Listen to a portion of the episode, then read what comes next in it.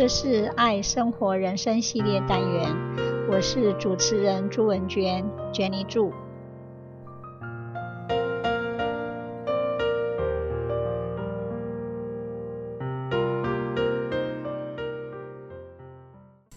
今天我要分享的内容是游戏的心。凡事不要紧张，认真去做，但要以游戏的心，时时告诉自己，什么事都是有可能的。世上没有不可能的事，只有不可能的心。跟着感觉走，用游戏的心完成你不可能的任务。游戏是儿童的语言，玩具是儿童的单字，因此，游戏对孩子来说是一个心理行为的表征。对于游戏有癖好的小孩，当他在选择游戏时，会选择不照做的自我表现方式作为学习和经验的媒介。游戏可以让孩子朝向一种更新、健康、积极的感受。我们大人也是一样哦。游戏是一种将个人精神完全投注在某种活动上的感觉。它具有以下的特征。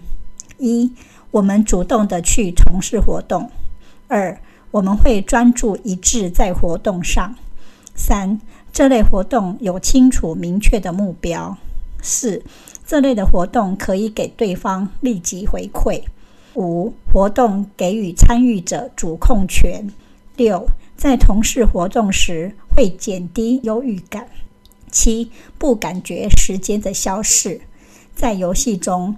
我们会实现满足感，会感觉到自己的潜力被激发，会希望达到目标。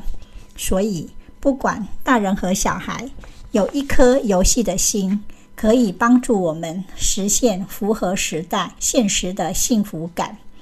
将学习放入游戏中，透过游戏心，我们将会感受到学习是开心的、愉快的。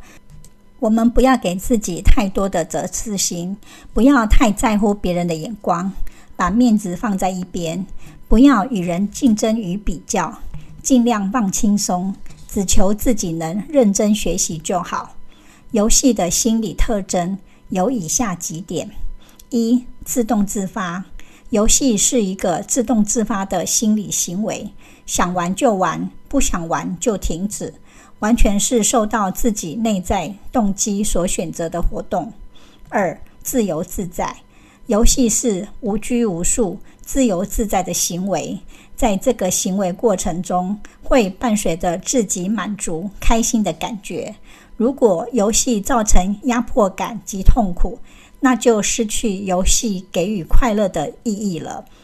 三、充满快乐，游戏是一种含有乐趣。愉快的活动，在游戏的过程中，我们会感到满足、快乐，会不断增强想要玩游戏的意愿。四、自我尝试心理，我们会透过游戏获得满足感和自信心。五、满足想象力，游戏可以透过想象力提升我们的创造力。六、游戏心理重过程轻结果。快乐是来自于游戏的过程。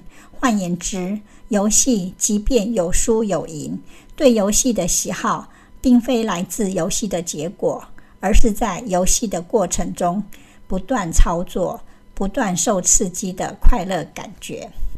The benefit of play for adults. Just because we're adults, that doesn't mean we have to make life all about work. We should learn how play can benefit our relationships, job, and mood. In our modern lives, many of us focus so heavily on work and family commitments that we never seem to have time for pure fun. Somewhere between childhood and adulthood, we stopped praying.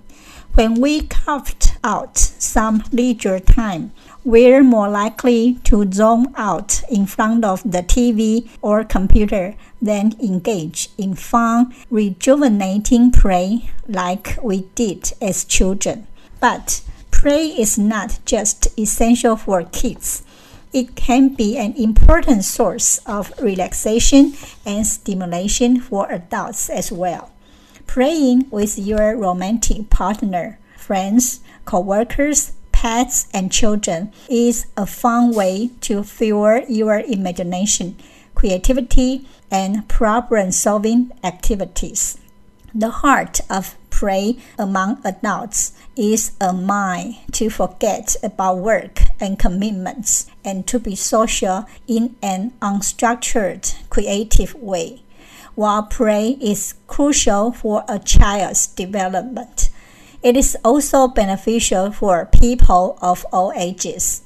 Pray can add joy to life, relieve stress, enhance learning, and connect you to others and the world around you.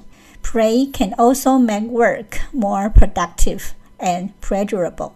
You can pray on your own or with a pet, but for greater benefits, pray should involve at least one other person. Playing chess, competing puzzles, or pursuing fun activities that challenge the brain can help prevent memory problems and improve brain function. The social interaction of playing with family and friends can also help to ward off stress and depression. Young children often learn best when they are praying, a principle that applies to adults as well. You'll learn a new task better when it's fun and you're in a relaxed and playful mood. Play can also stimulate your imagination, helping you adapt and solve problems. So it's better you always have the heart of play while learning. Sharing laughter and fun can foster empathy, compassion, trust, and intimacy with others. Play doesn't have to include a specific activity. It can also be a state of mind. Developing a playful nature can help you loosen up in straightforward situations, break the ice with strangers, make new friends, and form new business relationships. The heart of play can keep you feeling young and energetic. Besides, Play is one of the most effective tools for keeping relationships fresh and exciting. Praying together brings joy, vitality, and resilience to friendships. Play can also heal resentments, disagreements, and hurts. Through regular play, we learn to trust one another and feel safe. Trust enables us to work together, open ourselves to intimacy, and try new things. By making a conscious effort to incorporate more humor and play into your daily interactions, you can improve the quality of your love relationships as well as your connections with coworkers, family members, and friends. Social skills are learned as part of the give and take of play. During childhood play, kids learn about verbal communication, body language, boundaries, cooperation, and teamwork. As adults, you continue to refine these skills through play and playful communications. As adults, you can use the heart of play to break down barriers and improve your relationships with others. Play and laughter perform an essential role in building strong, healthy relationships by bringing people closer together, creating a positive bond, and resolving conflict and disagreements. In new relationships, Play and humor can be an essential tool not just for attracting the other person, but also for overcoming any awkwardness or embarrassment. In longer term relationships, the heart of play can keep your connection exciting, fresh, and vibrant, while also deepening intimacy. Success at work doesn't depend on the amount of time you work It depends upon the quality of your work, and the quality of your work is highly dependent on your well being. Taking the time to replenish yourself through the heart of prayer is one of the best ways you can help your career. When you pray, you engage the creative side of your brain. This also help you see the problem in a new light and think up fresh creative solutions. Play is essential for developing social, emotional, cognitive, and physical skills in adults and children. In fact, incorporating more fun and play into your daily life can improve the quality of your relationships as well as your mood and outlook. Even in the most difficult times, taking time away from your troubles to pray or laugh can go a long way toward making you feel better. Laughter also makes you feel good.